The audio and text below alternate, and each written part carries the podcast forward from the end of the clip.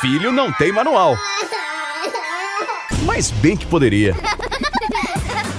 Manual do Filho, com o psicólogo Tiago Tamborini, especializado em comportamento de crianças e adolescentes. Olá, queridos ouvintes, pais, mães, educadores, avós, pessoas desesperadas na quarentena, não sei. É o nosso Manual do Filho, direcionado a você que tem essa missão de ajudar uma criança, um adolescente a crescer, a você que tem dúvidas, levanto minha mãozinha. Tudo bem, é podcast, mas se não fosse, vocês iam estar tá vendo que eu estava de mão levantada aqui para chamar quem? Os universitários, as pessoas especializadas, porque os pais sempre erram tentando acertar. E a gente tem sempre a presença dele aqui com a gente, Thiago Tamborini. Tudo bom, Thiago? Ei, tudo ótimo. Sempre gostoso estar com você gravando, Paulinha. Tiago, que está nessa jornada dos adolescentes com a gente nessa temporada em especial. A gente falou muito dos adolescentes. Claro que a gente falou também muito da pandemia, porque esse isolamento social trouxe novas dinâmicas que a gente está tentando entender em tempo real. Então, foram muitas conversas também a respeito disso e muitas participações de vocês, amados ouvintes desse podcast, que nos mandam perguntas, que nos contam histórias, que nos trazem feedbacks através das redes sociais. Eu tô lá no Instagram, sou Paulinha Carvalho JP e adoro ouvir o que vocês têm a dizer, principalmente como vocês estão no mesmo barco que eu, né? Porque eu também sou mãe de dois meninos e me mostro algumas vezes desesperada aqui, como vocês, e adoro quando vocês falam que eu representei vocês trazendo algum questionamento aqui no podcast. E o Thiago também está lá com muitas provocações, com colocações para vocês. Qual que é o seu Instagram, Thiago? O meu é o Thiago Tamborini, o Thiago é sem H. E você sabe que cada vez mais, Paulinho, eu tenho recebido um feedback bacana mesmo das pessoas que estão acompanhando, né? Então, é, cobrando, tipo, pô, essa semana não entrou, por que, que não tem? Qual que vai ser o tema? Então, eu fico muito feliz de ter esse retorno também e saber que a gente está trazendo momentos de reflexão, de troca e provocações, que é bem a minha pegada mesmo, você mesma disse, adoro provocar. Então não deixem de interagir com a gente ali nas redes sociais. Hoje temos convidado especial. Ei. Pois é. Aline Campreger, que é psicóloga para pais e filhos. Ela está no Instagram também. Vocês podem procurar ali o Instagram dela, aline.camp e depois Heger, escreve com R-E-G-H-E-R. Mas acho que se você colocar já o comecinho, você vai encontrá-la, pois é uma mulher de muitos seguidores. Tudo bom, Aline? Tudo ótimo, Paulinha. É um prazer estar aqui com você e com o Tiago. Acompanho o projeto de vocês e é uma alegria poder dividir um pouco aqui de algumas reflexões, sugestões e pontos de vista aí. Bom, a gente estava conversando aqui sobre que rumo levar essa conversa, porque vocês sabem que conversa sobre filhos é meio infinita, né? Dá para falar sobre tantas coisas que são podcasts que nunca acabam, na verdade.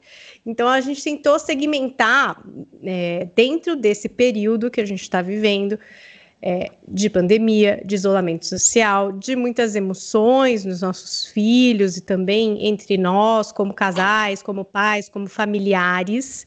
E até tem um título midiático que eu quero que o Tiago anuncie, que vai ser o título desse podcast, vai ser o chamariz para você pôr no grupo de zap da Escola das Mães, que vai dar aquele negócio que todo mundo vai ouvir. Qual é o tema do nosso podcast de hoje, Thiago? Mães sobrecarregadas, pais estressados. É bem midiático, mas ao mesmo tempo fala muito esse título, né? Porque eu acho que quem está ouvindo a gente agora certamente não imaginava que 2020 seria dessa forma. Eu gosto de brincar, viu, Aline Paulinha, que se tivessem me avisado o que ia acontecer, eu teria falado, então para que eu quero descer. Não, não, você tá de brincadeira. Cinco meses com a minha filha em casa, sem ir para a escola. Filho não foi feito para não ir para a escola, gente. Tem que ter o um momento do filho na escola. A escola tem que estar tá lá para acolhê-los e poder também ter esse momento. Então, é, eu acho que a gente falar sobre os assuntos que hoje têm deixado a todos nós cansados, exaustos e com muitas dificuldades, vai valer muito a pena aí para quem está ouvindo a gente. E a Aline, puxa, eu fico, eu fico ali, é, às vezes, seguindo ela, vendo que ela bate papo ali com os pais, com as mães, de um jeito tão bacana. Então, acho que também só vem a acrescentar ainda mais esse bate-papo. É. Aline, você sente que essa dinâmica do isolamento social mudou muito para as famílias? Ou, na verdade, só acabou escancarando coisas que ficavam mais escamoteadas pelo nosso dia a dia tão ocupado que tínhamos, na é verdade? É. Bom, estamos esperando os fins dos, o fim dos primeiros 15 dias, né? Estávamos todos com aquela expectativa inicial dos 15 dias de isolamento social, as crianças eufóricas, alegres, porque teriam férias não planejadas, os pais naquela questão de o que está acontecendo no mundo, meus filhos estão em casa. E sim, Paulinho, eu vejo que muitas coisas mudaram e muitas coisas ficaram mais intensificadas. Então, na verdade, aconteceram as duas coisas. A gente não pode deixar de dizer que o isolamento social, ele vem como, ele, como se ele fosse uma grande árvore cheio de ramificações. A gente não está falando só das crianças em casa, sem escola. A gente está falando dos pais vivendo uma dinâmica no trabalho, muitas vezes insegura e incerta. A gente está falando das famílias vivendo uma circunstância de possível adoecimento, famílias vivendo lutos precoces, famílias vivendo um estresse da sobrecarga de como vai ser o dia de amanhã. E além disso, as crianças estão em casa. Então, é preciso a gente contextualizar isso para entender que, sim, é, circunstâncias e pontos de referência mudaram, e isso é um fato. Acontece também que algumas dinâmicas estão intensificadas, então, pais que encontravam as crianças no fim do dia, com a tarefa feita, com o banho tomado do colégio integral, estão encontrando as crianças às oito da manhã para viverem com a criança a dinâmica do dia como um todo, não excluindo o trabalho dos pais muitas vezes e sendo ainda suporte para aulas online. Então, temos aí um cenário é, complexo. Eu não gosto de usar a palavra difícil, porque eu acho que tudo que é complexo pode nos acrescentar e pode nos trazer aprendizado. Maternidade e paternidade é isso todos os dias, né? Dentro e fora da quarentena. Eu não sei, vou, vou, falar aqui de uma sensação minha. A minha sensação é que virou tudo um grande bololô uhum. né? Antes você tinha os compartimentos ali da sua vida. Então, o momento em que você estava para o trabalho, você estava para o trabalho. Aí depois você chegava em casa, você se desligava do trabalho, e você se dedicava essas horas ali com seus filhos. E aí você tinha até aqueles momentos onde você era só você. Você saía ali para tomar uma cerveja, para bater um papo com o amigo e tal. Agora não. Agora virou tudo a mesma coisa. é 24 horas dessa massa familiar habitando o mesmo espaço físico e, apesar de você ter que cumprir tarefas que são só suas, digamos assim, é, você tem que contar com a colaboração geral da nação, né? Aqui eu tenho dois colaboradores assistindo YouTubers, um colaborador usando fone trabalhando aqui e eu estou aqui fazendo esse momento desse podcast. Mas veja, tá tudo dependendo dessa ordem, porque na verdade é um grande bololô. A gente perdeu um pouco da individualidade. Até que ponto você acha que isso é ruim ou também bom? Porque eu já falei para o Thiago que eu aprendi que eu gosto também desse bololô, que eu acho que as crianças também estão aprendendo algumas coisas de respeito, de tempos. É, eu acho que tem aprendizados. A gente já até fez um podcast, né? Aprendizados da quarentena. Acho que tem vários. Aí eu quero ouvir o que você acha. Tá.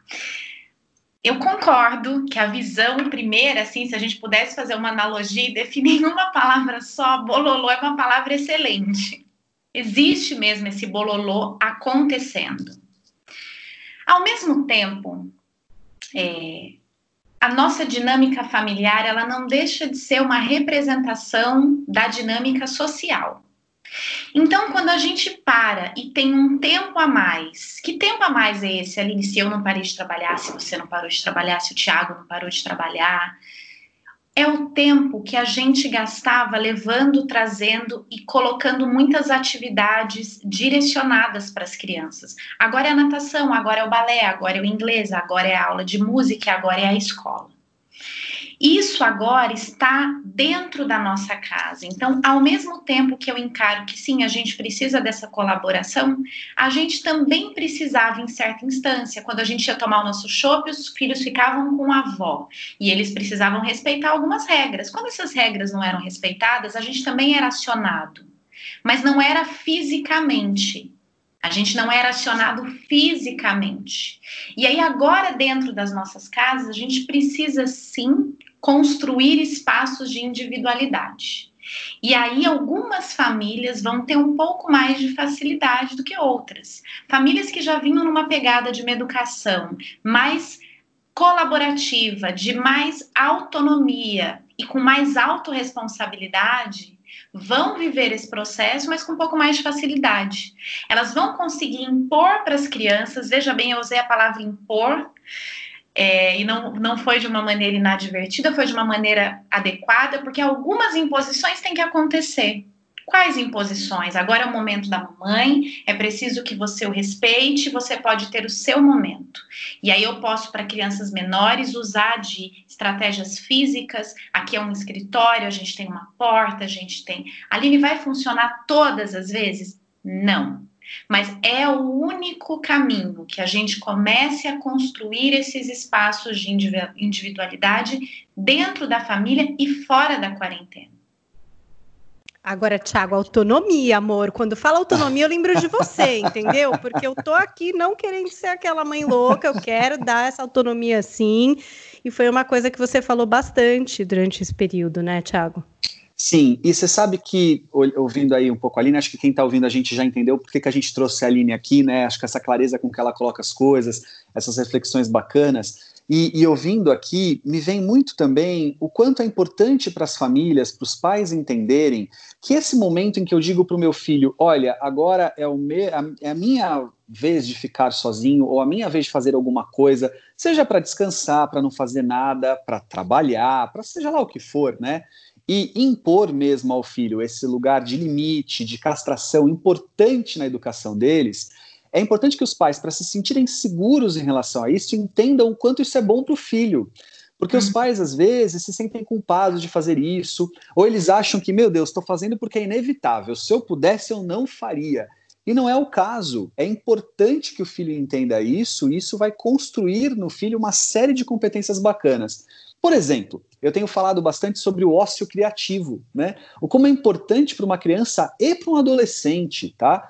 É, salvo as suas diferenças óbvias de como impor esses limites, mas é, é o ócio que diz assim, bom, não tenho nada para fazer, então farei o quê? Ó como um é criativo. É, eu estou oferecendo artimanhas aqui. Olá? Ué, não, esses dias né? eu, esses dias eu postei porque tá difícil. Pensa, já fizemos tudo o que deu para fazer, gente. Teve gente que já contou feijão, já plantou feijão, já colheu feijão. Você entendeu? Sim, Eu sim. Vou falar a verdade, gente, porque faz um tempo já, hein? Escuta, outro dia, Paulinha, depois de, sei lá, uma hora com a minha filha me é, questionando sobre o uso do iPad, que eu entendia que já para aquele dia tinha dado tempo, ou seja, ela está mais tempo na, diante das telas e seria inevitável, mas tem que existir um limite. Então aquele limite chegou e depois de muito tempo insistindo, como toda criança saudável fará, porque é direito deles tentar, nossa obrigação impedir que vença o melhor, né? Essa é a lógica. Então, nesse dia, eu estava num bom dia e eu sabia que não ia rolar. E aí, depois de algum tempo, ela me pedindo, e ela já tinha chorado, ela já tinha me chavecado, ela já tinha me seduzido, ela já tinha feito de tudo.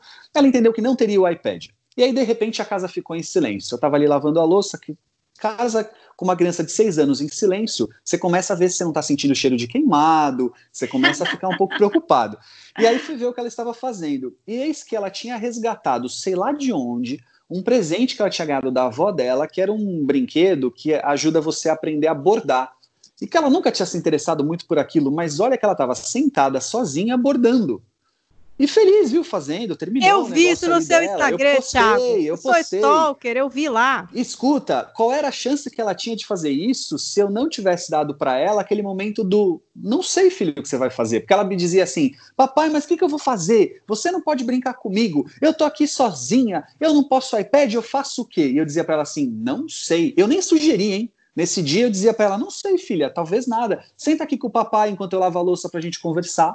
E de repente esse ócio gerou nela um lugar criativo. Eu estou dizendo só um exemplo do quão é importante dar para o filho esse momento do olha, agora você fique com você porque ficarei comigo, né? Ah, e aí vai. Sim e você com certeza gerou nela muito além do que esse momento de ócio criativo e de conexão com outras coisas além do eletrônico, o desenvolvimento também da autoconfiança, de que ela é capaz de descobrir coisas para fazer, o desenvolvimento da autoestima, de que ela é super criativa e que ela pode fazer coisas sim, e o desenvolvimento de uma coisa que eu acho tão fundamental tão fundamental que é a resiliência diante das emoções. Eu posso me sentir triste, eu posso me sentir frustrada, eu posso me sentir decepcionada com meu pai, eu posso me sentir entediada. Minha filha descobriu essa palavra há pouco tempo e ela está o tempo todo também.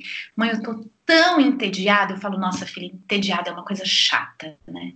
E ela pode superar isso. E é isso que muitas vezes, quando as crianças chegam na adolescência, crianças que não foram expostas a esse tipo de circunstância, não estou dizendo que a gente tem que frustrar os filhos voluntariamente. Meu filho está jogando muito bem no iPad, acho que eu vou tirar o iPad para ver se é agora que ele vai fazer igual a filhinha do Thiago fez e vai encontrar alguma coisa. Não, mas a gente precisa entender que nós, enquanto pais, somos responsáveis, sim, por ajudá-lo ajudar os nossos filhos a desenvolver a busca pela felicidade e não para fazê-los felizes. É uma diferença muito grande isso. A gente tira da gente aquela culpa que causa sobrecarga, que é você ser responsa responsável pela felicidade do outro. A felicidade dá tanto trabalho, como é que a gente vai ser responsável pela felicidade do outro? E quando a gente faz isso, a gente também está dizendo que o outro é incapaz de produzir o que a gente chama na análise do comportamento reforços positivos. Ou seja, o outro é incapaz de ser feliz sozinho, né? E a gente precisa ter essa segurança de que a gente pode buscar coisas, de que a gente consegue sentir sentimentos bons sozinhos também. E aí a gente volta na individualidade da Paulinha e entende que é importante que a gente dê esse exemplo, que a gente diga: a mamãe precisa desse tempo. A mamãe ama trabalhar, a mamãe ama o que ela faz e é importante para mim. Do mesmo jeito que é importante para você assistir essa série. Você ama, não ama, filha? A mamãe também ama coisas. Posso fazer uma pergunta de dinâmica? Porque aqui tem o dois, né? Então, é, até o tédio é uma coisa complicada. Porque quando você está quase num tédio, a criança, o irmão está lá, né? Uma atazanação, ou uma companhia, ou, enfim, tá ali do lado, encostado no outro. É uma coisa meio simbiótica, que ele é gato, rato, briga, depois de cinco segundos tá junto. É, e aí, trancados na mesma casa, agora, principalmente depois desse longo período que a gente está já há mais de três Longo meses. 15 dias, né? Pois é. Eu estou sentindo que está muito é, mais difícil para os dois. Um não aguenta mais o outro. Parece aquela viagem que você faz com seus amigos quando você é pequena, que sempre no fim da férias de julho todo mundo briga. Porque não aguenta mais, né? Tipo, Big Brother, né, Paulinha? Aguento mais Começa todo pessoa, mundo sorrindo, é. termina todo mundo se pois é, matando. É, aqui tá um Pronto. pouco Big Brother. Entre as crianças, a gente tá percebendo que tá ficando mais difícil. Tá ficando bem difícil entre eles, assim. Um irrita muito o outro, o tempo inteiro, assim. É, e é difícil de intermediar, porque, bom, óbvio que eles estão. Eu entendo a irritação completamente. Falo, gente, eu entendo a irritação de vocês completamente. Recomendo até que vocês fiquem um pouco separados, se der. Quando um vê que o outro está enchendo muito o saco, porque vai acontecer, vocês ficam o dia inteiro juntos. Não tem outros amigos, só pela internet que liga um, só o mais velho, o mais novo, os outros amigos não sabem ligar, então ele fica mais isoladão. Então, é chato mesmo, deve estar tá chato. Eu também queria matar minhas amigas. Minha irmã já teria matado ela faz tempo. Mas vamos ter que achar um jeito. O que, que vocês recomendam agora? Porque eu acho que está ficando mais difícil para as crianças que têm irmão, sabia? Porque eu acho que as que estão sozinhas, eu não sei como tá. Eu vejo que muitos amigos do meu filho que são filhos únicos acabam passando muito mais tempo, por exemplo, conversando com meu filho aqui na internet. Então vejo que os pais estão optando por deixar o filho passar mais tempo na tela para ele poder interagir com o um amigo, entendo completamente. Já aqui em casa, eu não sei o que fazer para separar, criar esse espaço individual entre irmãos que estão simbióticos e briguentos, entendeu? O que fazer? Gurus, ó magos, vamos começar com a convidada, com a Aline. Conta, Aline, me dá uma dica de vida, vai. Vamos lá. Eu também tenho duas aqui, tá? Então, eu tiro essa capa de guru e também enlouqueço. então, comecemos assim. Porque a irritabilidade é contagiosa né? Estamos falando de uma época de contágio de vírus e a irritabilidade contagia. Então, geralmente, quando um dos irmãos está mais atacadinho, o outro logo engrena naquela mes naquele mesmo ritmo. E é isso que acaba acontecendo. O que eu sugiro? Primeiro, que a gente crie espaços individuais, a gente mesmo. A gente diga assim, filho, você gosta de pintar? Olha, o seu irmão vai assistir um filme e aí eu comprei essas coisas para você pintar. Tô dando um exemplo que foi meu aqui. E aí ela começou a pintar, a irmã veio, eu disse, agora é o momento dela. É como se ela estivesse numa aula de pintura. Eu precisei criar essa estratégia, porque o que, que aconteceu? A mais velha disse: quando ela vai acabar a aula, eu quero muito ver o que ela fez. E ela chegou e disse: Você fez uma arte. Isso passaram-se assim 35 minutos. Ou seja, esse respiro de tempo de afastamento renovou um pouquinho a relação. Então, criar pequenos momentos, porque quando a gente pede para que eles se afastem, é o que você disse. Ao mesmo tempo que eles estão irritados de ficar um perto do outro, eles ficam o tempo todo ali se provocando e um atrás do outro. Então, criar esses momentos é uma ótima alternativa. Diante do conflito, a melhor sugestão é que a gente ajude-os a desenvolver autoconhecimento. Estou ficando irritado, estou ficando cansado do meu irmão. O que eu posso fazer? Eu posso me afastar, eu posso pedir ajuda para minha mãe, para o meu pai. Encontrar com as crianças, eu tenho um quadrinho, não vai rolar porque é um podcast, mas a gente de repente pode disponibilizar em alguns dos Instagrams, mas que mostra o que eu posso fazer quando eu sinto raiva, o que eu posso fazer quando eu sinto irritabilidade? Ou seja, a gente está ensinando a criança a ter autoconhecimento, que é o que a gente muitas vezes foi fazer, eu pelo menos fui fazer lá no meu segundo ano da faculdade de psicologia, com 19 anos. As crianças têm a oportunidade de aprender isso hoje. E o que é o autoconhecimento? É você perceber uma emoção e descobrir que você não domina a emoção. Ela existe. Mas você pode fazer algo melhor com ela. Você pode se afastar, você pode desabafar, você pode pedir um tempo, você pode pedir ajuda, você pode fazer várias coisas, né? Tem crianças que aprendem a meditar, tem crianças que aprendem a pintar, tem crianças que aprendem a tocar bateria, tem crianças que aprendem. Tem, tem uma, um paciente que começou a escrever nesses momentos. Ele faz assim: você é um chato, você é isso, você é aquilo. Ele escreve tudo que ele está sentindo, do jeito que vem a cabeça dele, e depois ele se organiza e resolve aquela questão. Então, assim, é a hora da gente ensinar autocontrole. É na infância. Então, aproveitar esse momento que nos foi imposto, né? Porque é uma situação realmente de tensão, de estresse, de cansaço, para a gente olhar para isso como uma maneira artesanal de ensinar. A gente está mais perto e o artesanato, né? Ele prevê que a gente tenha um pouco mais de paciência mesmo, que a gente entenda que o processo de construir é um, o de secar é outro, e aí você vai lá e pinta a peça, e aí de repente a peça cai e quebra, e você tem que reconstruir. Então, é também tirar um pouco a expectativa de que toda mudança de comportamento vai gerar um resultado muito imediato. Não vai. Mas a persistência nesse processo, tanto de ensinar as crianças a se autorregularem, é o que vai gerar bons resultados. Perseverar, não tem jeito. E tem Diga, uma, uma, coisa, Paulinha, que eu também sempre deixo frisado para os pais, isso em situações quarentena ou não, né?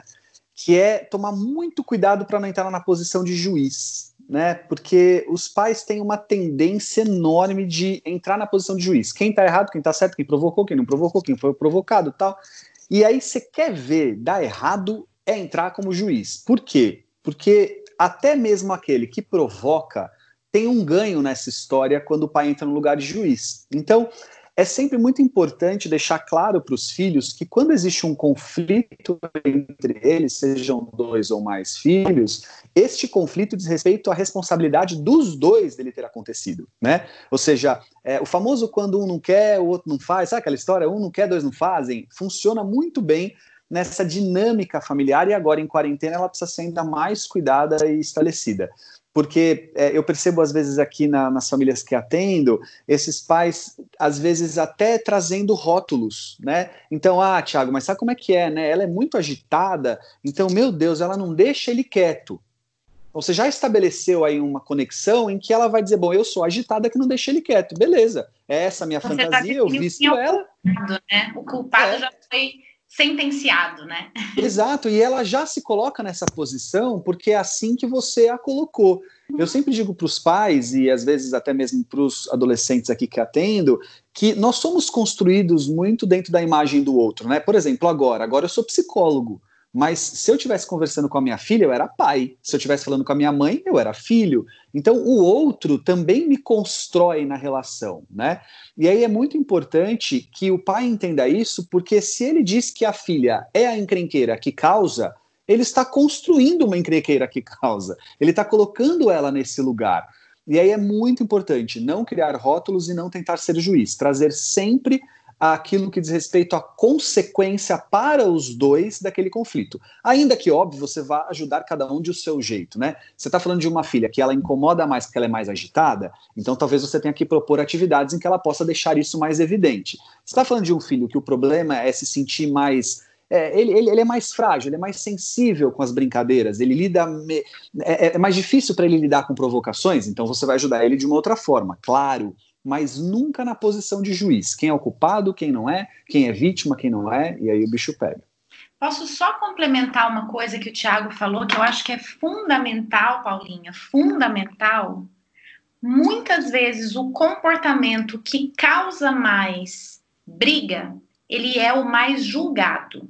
Então, por vezes a criança agitada, ela é mais vista como a encrenqueira, porque aquilo é visível, mas a criança que é mais agitada começa uma briga geralmente quando a criança que é mais quietinha provoca ali sorrateiramente.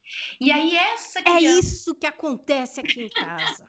a gente ia dar votos, mas casa, eu não vou falar quem é quem, mas é assim, é assim que, é que acontece aqui. E ó, vou te contar uma coisa, você não é premiada não o que acontece é uma polarização. Quando a gente tem alguém mais agitado, naturalmente essa agitação ela estimula na, na outra pessoa que é mais tranquila que ela fique ainda mais na dela.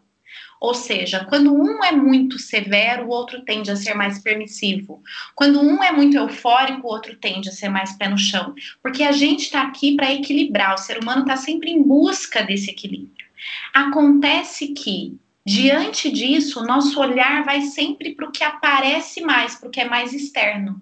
Então a gente tende a fazer essa postura do Tiago de bom, agora eu não vou julgar, Aline. As mães falam muito isso para mim, sabe? Eu não vou julgar. Mas é impossível não fazer isso. Porque eu tô vendo meu filho bater no outro. Mas eu posso disfarçar porque o Thiago falou, aí eu tento. Mas eu tô sempre querendo achar um culpado por isso aí. Mas o Thiago tem toda a razão, segundo o ponto de vista de que quem tá tendo essa atitude é visível, mas a pessoa que provocou isso, a gente não vê. Muitas vezes acontece uma espécie de provocação, muitas vezes é uma semana de provocação. E é a, a, a gotinha d'água é um olhar que o irmão dá e o outro vem e tá, é um ataque. E aí você só vê o ataque. Você não vê o que aconteceu, né?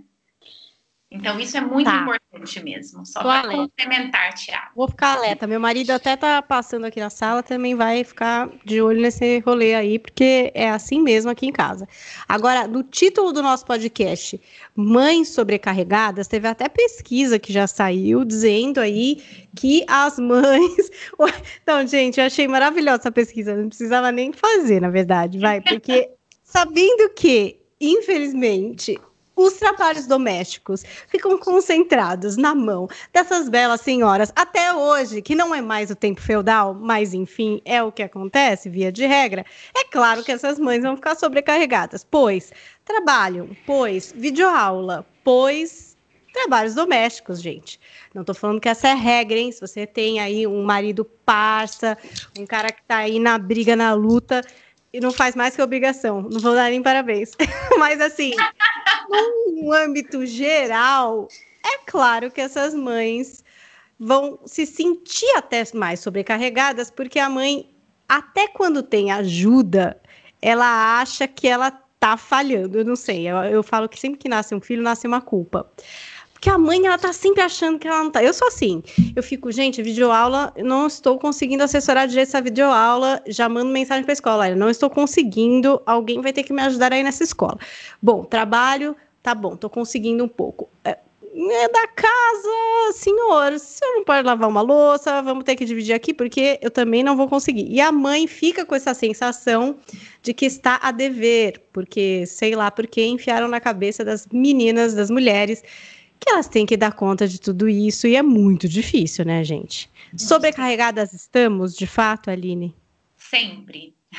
Sobrecarregadas estamos sempre.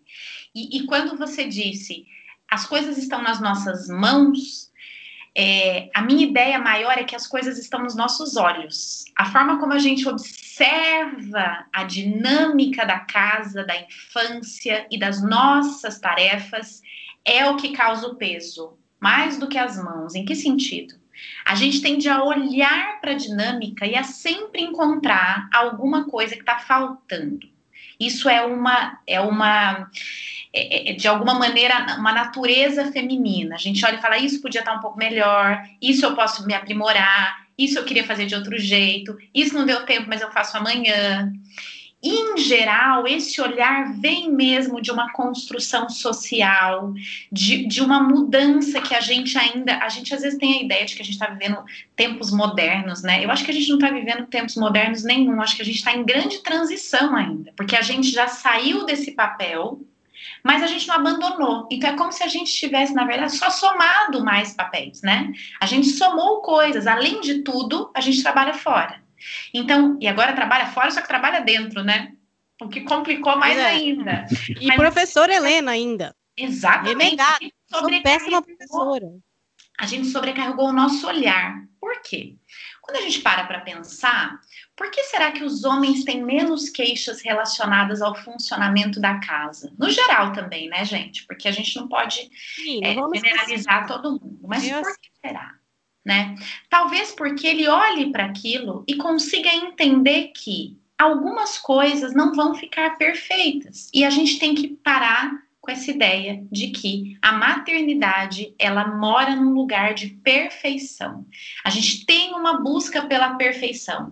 A mãe perfeita, a professora perfeita, a babá perfeita, a recriadora perfeita, a médica perfeita. A gente estuda bula, a gente sabe doses, a gente sabe prazos, a gente sabe efeitos colaterais. A gente vai aprimorando tantos nossos olhares que a gente não delega.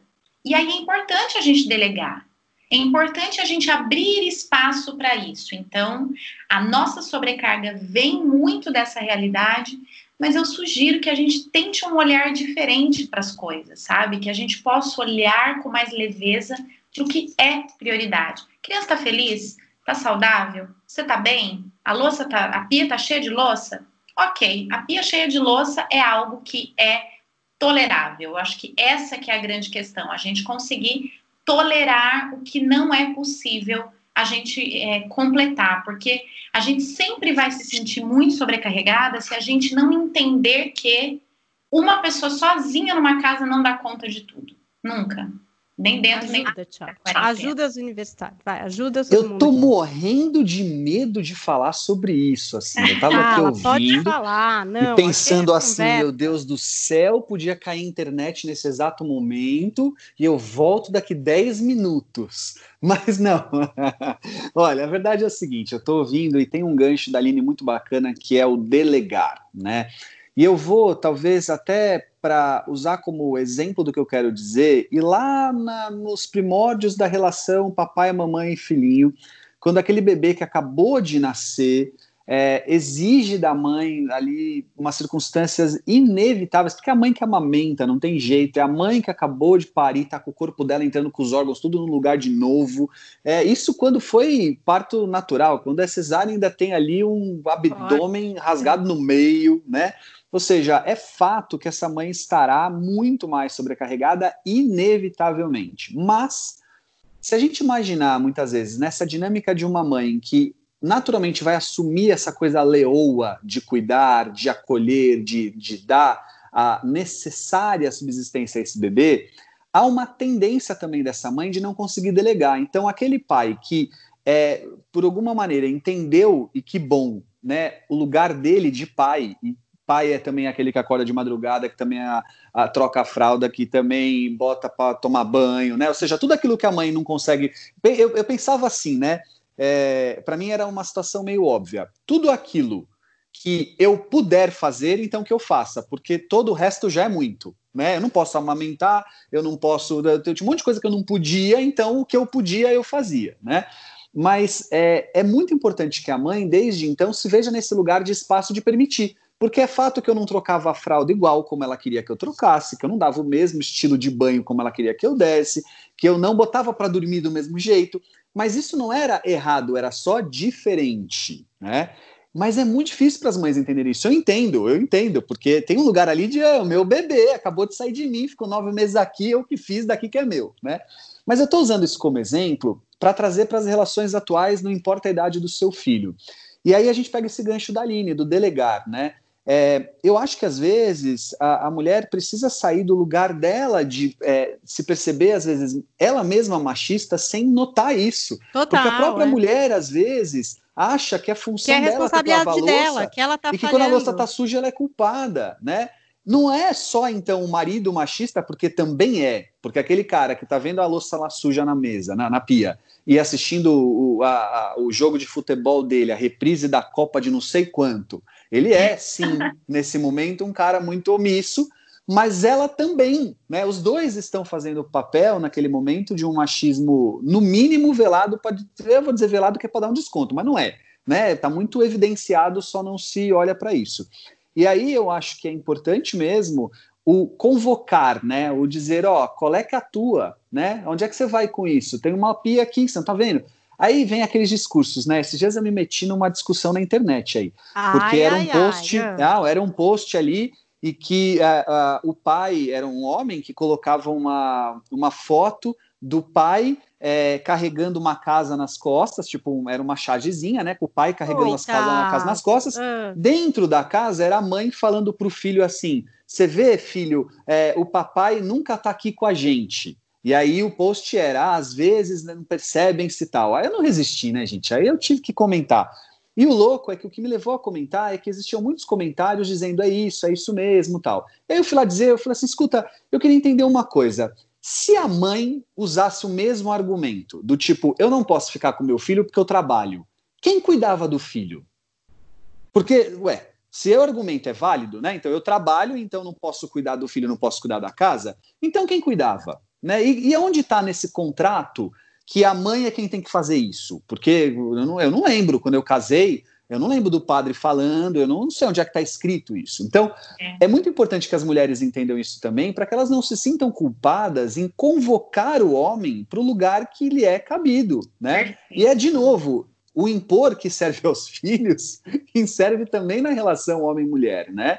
Do tipo, cara, você tem uma responsabilidade aqui, ô senhor adolescente, cadê essa toalha que não está no lugar certo para lavar?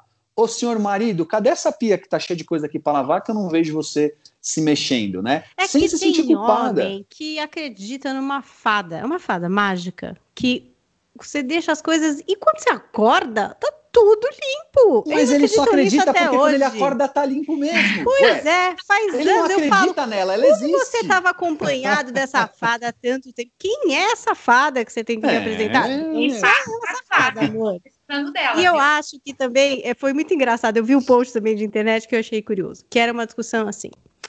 É, eu não sei, se aconteceu isso nos seus grupos, Thiago, mas nos meus, por exemplo, a gente conversou muito sobre produtos de limpeza, sobre aspirador, sobre como um jeito mais fácil de limpar o banheiro, coisas que a gente não estava habituado a fazer, porque tem ajuda em casa, enfim, tem gente que não tem, enfim, cada um aí no seu privilégio. Eu tinha uma pessoa aqui e agora ela vem uma vez por semana quando a gente não tá. E, e tive que começar a fazer essas coisas, virou um assunto. E a pergunta era assim: vocês, homens, nos grupos de amigos de vocês, conversaram sobre isso? Era pergunta. Era pergunta se a galera tinha conversado. E não tinha conversado. E devia ter, porque foi muito aprendizado que vocês deviam ter. vocês que não conversaram sobre essas coisas da limpeza, essas magas que tem no Instagram que ensinam tudo, porque vocês iam aprender demais. E isso é altamente recomendável, gente. Vamos acabar com o mito da fada que limpa coisas na casa. Que a Mas o melhor é, jeito. É, né? Quem será essa pessoa que lavou essa louça? Mas, que Paulinho, o melhor jeito caneca, de acabar com o mito será? da fada é ela não vir. Né? É o melhor jeito. Existe, é claro que algumas mães existe, podem estar. É algumas... É isso que não pode ter esse mito, porque essa fada não existe, galera. Não existe. Mas Papai essa, Noel, essa, entendeu? Essas mães que agora ouvem a gente, né, as mulheres que estão ouvindo a gente agora, talvez tenham em algum momento a pensamento assim: ah, Thiago, mas essa louça vai ficar uma semana aqui criando barata e ninguém lava. Pode acontecer, né? Pode acontecer. É claro que nessa hora, meus pêsames, eu acho que talvez caia uma ficha de que você escolheu uma relação errada aí. Cuidado, hein, Isso você que me ouve. Eu queria falar com a Aline, porque, porque eu, eu acho costumo... que teve muita briga de casal, hein, nessa quarentena. Ô, Paulinha, eu gosto de dizer para as mulheres o seguinte, ó, filho, a gente teve, tem que lidar e ponto final, não dá para devolver, não foi Deus que o Léo Freiman, um amigo querido, Paulinha já, já gravou com ele também, né, Paulinha? O Léo fala o seguinte, ó, cuidado com essa história de entreguei para Deus, porque na verdade foi Deus que entregou para você, não tem devolução, né? Mas, mas marido a gente escolhe. E é importante que o marido saiba disso, né? É importante que ele entenda. Tempo num prazo de devolução. Opa, Queria tranquilamente. isso para Aline. Que eu, vi, eu vi a Aline falando é, lá no Instagram dela sobre essas questões que eu acho que também aconteceram bastante na quarentena, dentro das famílias é, essas discussões, é, não só a respeito da educação ou do que vai ser feito com os filhos, mas até essa divergência, tipo, quem lava louça, quem não lava, você é folgado, você é louca, você quer tudo perfeito, você... enfim, esses papos que eu acho que devem ter rolado nos lares de muita gente, e inclusive às vezes sem poupar os filhos, né? Porque é esse bololô, tá todo mundo ali, todo mundo toma a moda, vai ouvindo o pai falar para a mãe, a mãe falar para o pai, até que ponto é, isso pode prejudicar pode impactar os filhos e como seria o jeito legal, por exemplo, de ter essas conversas, esses apontamentos que são normais. Aí a gente está brincando aqui de devolução, mas os casais têm suas diferenças que podem ser equalizadas, mas que forma que isso pode ser feito é, em casa nesse sistema que a gente está vivendo de bololô de isolamento social? Perfeito. Sim, muitos conflitos aumentaram, a gente sabe disso, a gente sabe inclusive da intensidade desse problema, né? Então, assim, conflitos aconteceram e ainda acontecem, violências também aconteceram. Então, o ápice desses conflitos, né? Sim, isso a gente tem isso registrado já, né? Do ponto de vista pesquisas e enfim. A grande questão é quando estamos vivendo numa situação onde a gente precisa se comunicar e chegar a um acordo, envolve uma questão muito complexa para o ser humano, que é a habilidade do diálogo. Como é que a gente vai dialogar sobre um problema, sobre uma dor, sobre um, é, uma frustração? Então, eu gostaria que estivesse acontecendo assim e não está. Como eu vou fazer um diálogo? Quando a gente busca fazer isso através dos apontamentos, por mais que a gente tenha a razão. Então, a questão do diálogo, ela não passa pela razão. E muitas vezes a gente, na relação afetiva e até na relação com os filhos, a gente vai pela razão. Eu já disse que é hora de desligar, vou desligar. Tá, você tem razão? Talvez, mas a forma com que você faz aquilo, a gente fala muito para as crianças, né? Você estava certo, mas a forma que você fez faz com que você perca a razão. Então, eu acho que o diálogo familiar, ele precisa abraçar não só a razão, mas a empatia. Como eu gostaria de que alguém chegasse para conversar comigo sobre um assunto. Como seria essa abordagem, né? Então a gente tem muitos memes, muitas brincadeiras, os homens dizendo: "Pelo amor de Deus, me salva daqui", tá tá tá. O que que acontece geralmente? Acontece que como a mulher ela abraça mais a questão da dinâmica da casa, a questão do funcionamento, das rotinas, ela acaba sendo vista como a queixosa, como a pessoa cheia de queixas. E na verdade são queixas da dinâmica, não são dela. Então, quando ela chegar para conversar, uma das coisas fundamentais, e isso a gente usa até para as crianças, é assim: eu estou vendo um problema. Você vê esse problema também? Porque aí o problema não sou eu, é o problema. É a circunstância, né? O problema sou eu. Existe uma pia cheia de louça todo dia e isso me incomoda, para mim é um problema. Você enxerga esse mesmo problema? Então, a gente trazer para o outro um lugar de diálogo é isso. Muitas vezes a gente faz assim: vem cá, vamos conversar. E essa pia aí, qual é que vai ser? Quando a gente vai desse jeito, algumas pessoas reagem bem, né? Algumas pessoas têm uma, uma, uma espécie de comunicação já mais fluida, mas a grande maioria das pessoas vai reagir muito melhor quando a gente se prepara e escolhe a maneira de abordar aquele assunto. E aí, depois do assunto abordado, aí é a hora das regras. Então tá, conversamos, foi lindo, maravilhoso, foi calmo, foi tranquilo, mas vamos lá. Para não acontecer de novo, o que, que a gente vai fazer? Não adianta só conversar. A gente precisa estipular uma nova dinâmica, né? Você esquece? Eu posso te ajudar a lembrar. Você esquece? A gente pode colocar aqui um aviso: refeição acabou, lava louça. O que, que você acha? Vamos encontrar um ponto confortável para você e para mim. Né? E aí o outro começa a ver o benefício de lavar louça. Qual é o benefício de lavar louça? Para um pode ser a pia limpa, para outro pode ser uma relação de mais prazer, de mais afeto de menos conflito. É muito sexy lavar louça. Pois Eu já começaria é. assim esse diálogo. Mas olha só, vou dizer para você que você não está errada, sabe por quê? Uma mulher fica muito mais encantada, admirada e disposta a se relacionar com alguém que a percebe. Então, se para você é importante que aquela louça esteja lavada, é um ato de amor eu fazer isso também por você. Eu não preciso me incomodar com a louça para lavar a louça. Do mesmo jeito que a gente não tem que esperar que uma criança entenda que ela precisa escovar o dente porque ela, senão ela vai ter cárie. A criança não vai entender isso. Os meus não me entenderam até agora isso. Vai, o que, que tem que falar, gente? Na verdade, ele precisa escovar o dente. É, eu fico, escova né? o dente, vai ter cárie, já teve cárie, escova o dente. Perfeito. Não adianta nada. Tem que ficar falando várias vezes também, né? Tem que repetir um pouco, não adianta só dar uma regra ali, tem que dar uma repetidinha. Eu, eu, lembrar, eu lembrar. A teoria que a gente não deve repetir, na verdade. A gente tem que entender assim. Filho, é hora de escovar o dente. Se ele olha pra gente, ignora, se ele olha, já vou, eu já entendi que ele não vai. E aí eu preciso conduzir ele até que ele escove o dente. Eu preciso levantar de onde eu tô e dizer: Ah, a gente vai escovar o dente, vamos lá. Vamos lá, quem vai cuspir? Eu lembro da, da, minha mais novinha, né? A minha mais velha sempre foi escovar o dente com mais tranquilidade, porque ela era filha única até então, então ela ia, já era uma brincadeira. A minha mais nova já ia na família, então eu ia escovar, o pai ia escovar, a mãe ia escovar, não tinha graça, não, era só escovar dente mesmo. E ela enrolava, enrolava e disse: Hum, a gente vai fazer então um desafio. Quem vai conseguir acertar o centro da pia? E ela dizia para mim: Ah, hoje eu não quero desafio. Eu falava: Ah, então a gente vai sem desafio mesmo. E a gente ia. Então ela começou a participar do desafio, porque ela entendeu que era uma regra não tinha uma, não era um sabor de sorvete que ela estava escolhendo. E aí eu precisei estipular isso, Paulinha, em parceria com meu marido. Eu precisei é, chamá-lo para essa parceria. Olha, você falou, você age com ela. Porque senão ela vai começar. Vai até o fim, vai até o fim. É não fica só tema, passando né? e fala, escova o dente. Isso, e aí puxa, meu Tem pai que... é mais permissivo, a minha mãe é mais autoritativa. Ela fala Acontece e acontece. Acontece isso aqui. Engraçado. que a gente tem uma Você sabe, na semana passada eu tive uma validação da minha filha que eu falei, bom, alguma coisa de certo também estamos conseguindo nessa quarentena, porque assim como vocês, a gente também sofre lá em casa, né? E olha que lá em casa somos um casal de psicólogos que trabalhamos com crianças e adolescentes.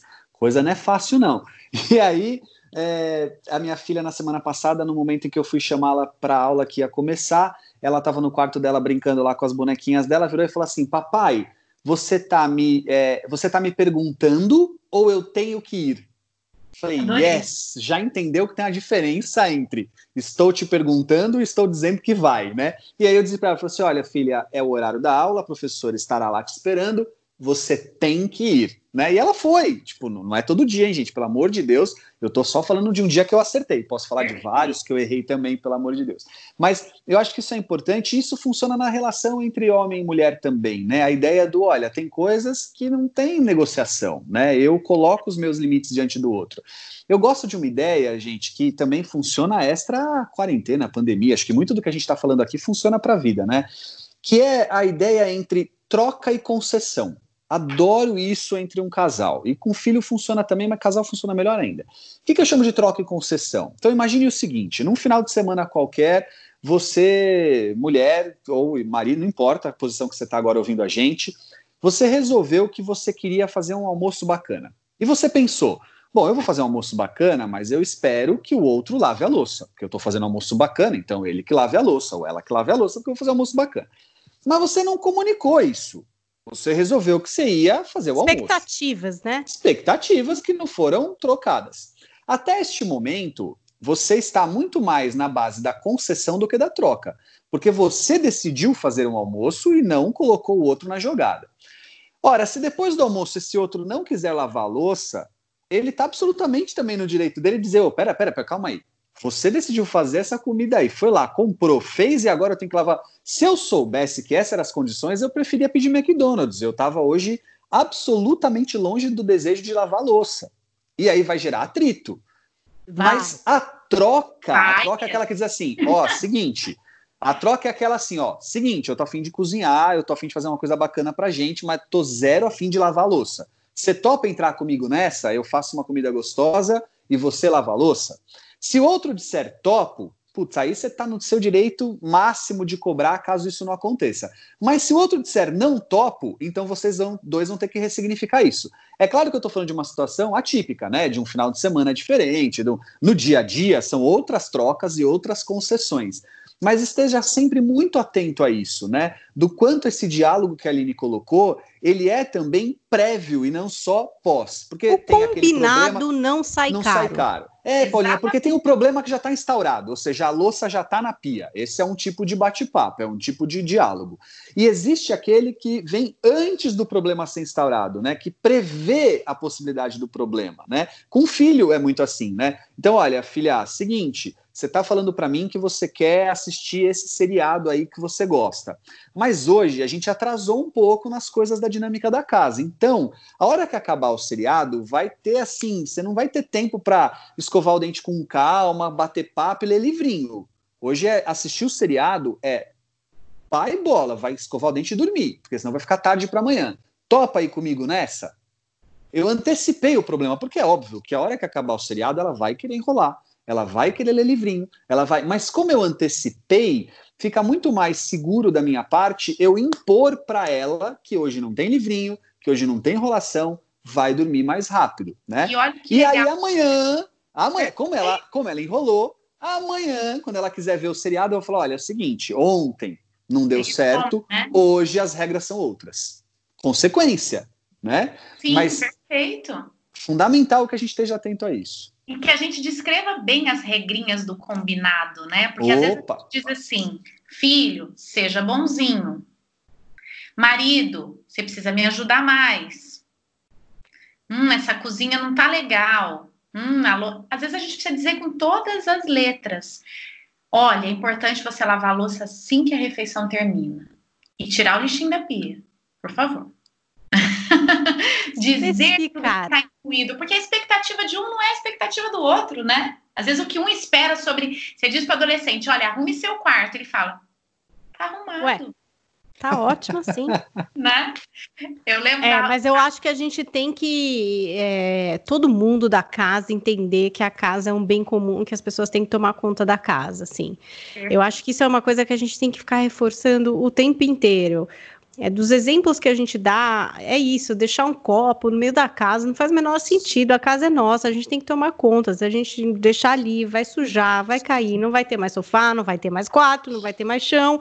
Daqui a pouco virou um pulgueiro e todo mundo tem que se responsabilizar. Eu sou a favor de tentar explicar isso. Tô tentando, tá? Se tá dando certo ou não. Já tem um pessoal passando aspirador aqui com seis anos, passando um pouquinho de vassoura, e eu acho que a gente tem que sempre pensar nesse senso que, no fim, a casa é uma pequena comunidade, né? Como você falou, né? O que acontece na comunidade também acontece dentro de casa. Filho não é turista. É, ele participa, não é hotel aqui, amor. Nem pagar você paga. Então você vem, interage. Tudo bem se cair, teve um acidente, não tem problema nenhum. Agora vai, limpa, ajuda, não sabe fazer, vai aprender aos poucos, eu te ajudo, mas vamos lá. Vamos lá, porque o futuro tá aí e a fada não existe. Eu já expliquei para vocês, gente. Você que tá ouvindo podcast, hein, que acreditava nessa fadinha, ela não existe, amores. Ó, a gente já tá quase uma hora de papo.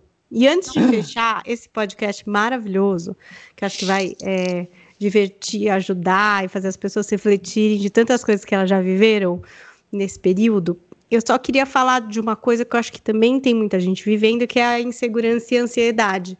Agora, para entender é, os próximos passos, que a gente nem sabe quais são, né? Então, uma vacina, se é da Rússia, se é da China, se é da não sei o quê, de onde vem, de onde vai, vai tomar vacina, vai tomar vacina, vai para a escola, não vai para a escola, não, fica aqui, faz a aula, não vai para a escola, o trabalho, não sei se volta, não sei se fica, se a moça vem trabalhar, se não vem, se usa máscara. Quer dizer, é muita informação. A gente não sabe exatamente os passos, concretamente quais são, apesar do governo fazer suas liberações, né? Deliberar ali, a OMS faz as suas também, enfim. Mas é uma sensação de uma quase impotência, assim, de ter que decidir coisas que são importantes, porque tem a ver com a saúde dos nossos filhos, né? Eu vou submeter o meu filho a ir à escola, conviver com outras crianças, essas medidas aí, elas são suficientes para conter esse vírus que ninguém conhece, né? Então, como lidar com isso e principalmente como falar sobre isso com os filhos, porque eu acho que o filho tem uma coisa de enxergar o invisível, né? Mesmo quando você não quer falar que você está preocupado, eles percebem, eles né? sabem né? de algum jeito, né? Fica no ar aquela coisa. Ah, essa mulher não tem certeza disso, não. Sabe? Eles têm esse radarzinho. Impressionante. Então, como é que a gente faz para segurar nossa ansiedade, tentar se planejar um pouco e passar isso, na medida do possível, enfim, conforme a idade, para os nossos filhos? Começa? Vai, Olha, não, posso, posso tava... Ou você quer começar? Começa, vai, tchau. Não, não, vou, Você vou, já é, foi vou, sacrificado, vou um apesar de você não acreditar em fadas. Fiquei não, feliz eu, eu diria que você o seguinte, não acredita. Zero, não, não. Isso, olha, entre os meus efeitos não está, um deles não é esse, graças a Deus. Mas tem outros, cada um com seus. Mas é... Eu diria assim, por que, que eu falei de, de repente começar? Porque isso é uma coisa que tem sido bastante recorrente aqui na, na minha troca com as famílias, né? É, é, é fundamental que, primeiro, nós tenhamos a condição de filtrar para onde nosso olhar está sendo dirigido, né? O que, que você tem lido, o que você tem ouvido, o que você tem visto, com quem você tem trocado, né? Isso é fundamental. Eu tenho um amigo, inclusive, que é, ao longo de toda a quarentena, uma referência para mim, porque toda vez que eu ficava meio uh, ou deprê ou pessimista, tal, falar com ele era uma maravilha, porque ele sempre tinha informações e dados seguros que eram otimistas, não poliana, né? Não aquele otimismo poliana, tá? Mas um otimismo de quem dizia, olha, é verdade o que você está dizendo, mas você está sabendo de? Você já olhou para, né? Então acho que isso é uma condição fundamental. Saiba filtrar aquilo que você lê, ouve e com quem você conversa. Seu amigo Dois, é o Átila? Não. ah, só para saber. Vai. Não, o grande Marcelo. Vou falar para ele assistir, ouvir esse podcast que eu citei tá. ele, o Marcelo, um querido amigo. Muito bem. É... Segundo, quando estamos diante de muitas incertezas, foquemos nas certezas que temos. Tenho falado isso quase como um mantra, tá? Então é verdade que a gente está cheio de incertezas, mas também é verdade que a gente pode olhar para algumas certezas, né? E, e, diante dessas certezas que a gente olha, isso pode não acabar, não pode não, não extinguir a nossa angústia, a nossa ansiedade, mas ajuda a diminuir bastante, né? Então, é, por exemplo, você está muito ansioso, muito ansiosa com o retorno do seu filho para a escola. A primeira coisa que você tem que pensar é que até segunda ordem, a determinação é que o ensino seja híbrido. Ou seja, você terá a opção de mantê-lo tendo aulas em casa.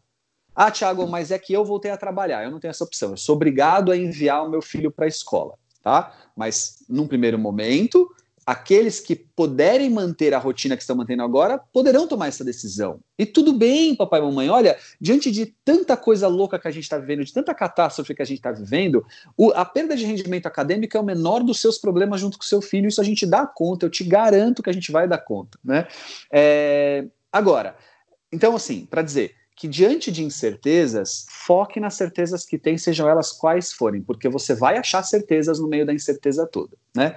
E por último, prepare-se para aquilo que você teme, né? É muito importante a gente olhar sempre para um olhar que gera ansiedade, não no sentido do meu Deus, o que eu faço agora, mas sim, então, como eu posso estar preparado para isso. Tá? Então, por exemplo, eu estou com medo que entre um leão aqui nessa sala. Eu, a minha sala eu, eu tenho atendido no consultório online, né? Então eu estou com medo. Eu já, aliás, esses dias eu já até ouvi o barulho dele na porta já. Eu estou desconfiado que uma hora ele entra. Não, o melhor que eu tenho a fazer é reforçar a porta, é aprender a caçar, comprar uma espingarda de caça, aprender a fazer rapel, porque qualquer coisa ele entra pela porta, eu pulo pela janela. Ou seja, eu me preparo para aquilo que eu temo. Ah, Tiago, mas como é que eu me preparo para uma pandemia? Como é que eu me preparo para um, um vírus tal? Ora, se você olhar bem para aquilo que hoje a medicina tem dito para nós, a medicina tem dito para nós que você aumenta a sua imunidade dormindo melhor, comendo melhor, fazendo exercício, cuidando das suas questões emocionais. Ah, Tiago, mas no meio dessa loucura toda, mas é no meio da loucura toda que precisa, né? Porque se tivesse tudo calmo e tranquilo, aí era fácil né? Ah, mas é, eu estou muito ansioso, não consigo dormir direito. Será que é só isso? Ou será que o que você come antes de dormir está interferindo no seu sono? O que você assiste antes de dormir está interferindo no seu sono? Será que você não pode optar em ler um texto bacana em vez de ficar assistindo uma televisão que vai trazer alarmes sobre quantas mortes? Então, é, se preparar também é possível sim, né? Também é possível você estar tá mais seguro do quanto o seu corpo vai responder bem à possibilidade de um contágio, do quanto o seu filho vai estar tá protegido diante das condições básicas que uma escola vai colocar. Então, essa regrinha para mim, né? Que é, diante do, do, do, das incertezas, foque na certeza que tem. É, o prepare-se para aquilo que você é, é, teme, né? Olhar para o preparo da, temeroso. Para mim, são coisas fundamentais para a gente poder enfrentar essa situação com menos ansiedade, nunca sem ela. Porque aí, gente, somos humanos, né? É, sem ansiedade, sem medo também não dá, né? Não tem como. Eu acho que a gente precisa trabalhar tudo isso que o Tiago falou e pensando exatamente nesse final, assim, de que é, a ansiedade ela faz parte do momento faz parte porque o momento é de incertezas. Então a gente não sabe como vai ser o funcionamento da, da volta às aulas, a gente não sabe quais serão as opções exatamente, a gente não tem um dia exato, a gente tem sempre algumas uh, probabilidades, algumas, né, mas a gente não tem essa certeza. E aí eu acho que a gente precisa encarar um pouquinho a questão de.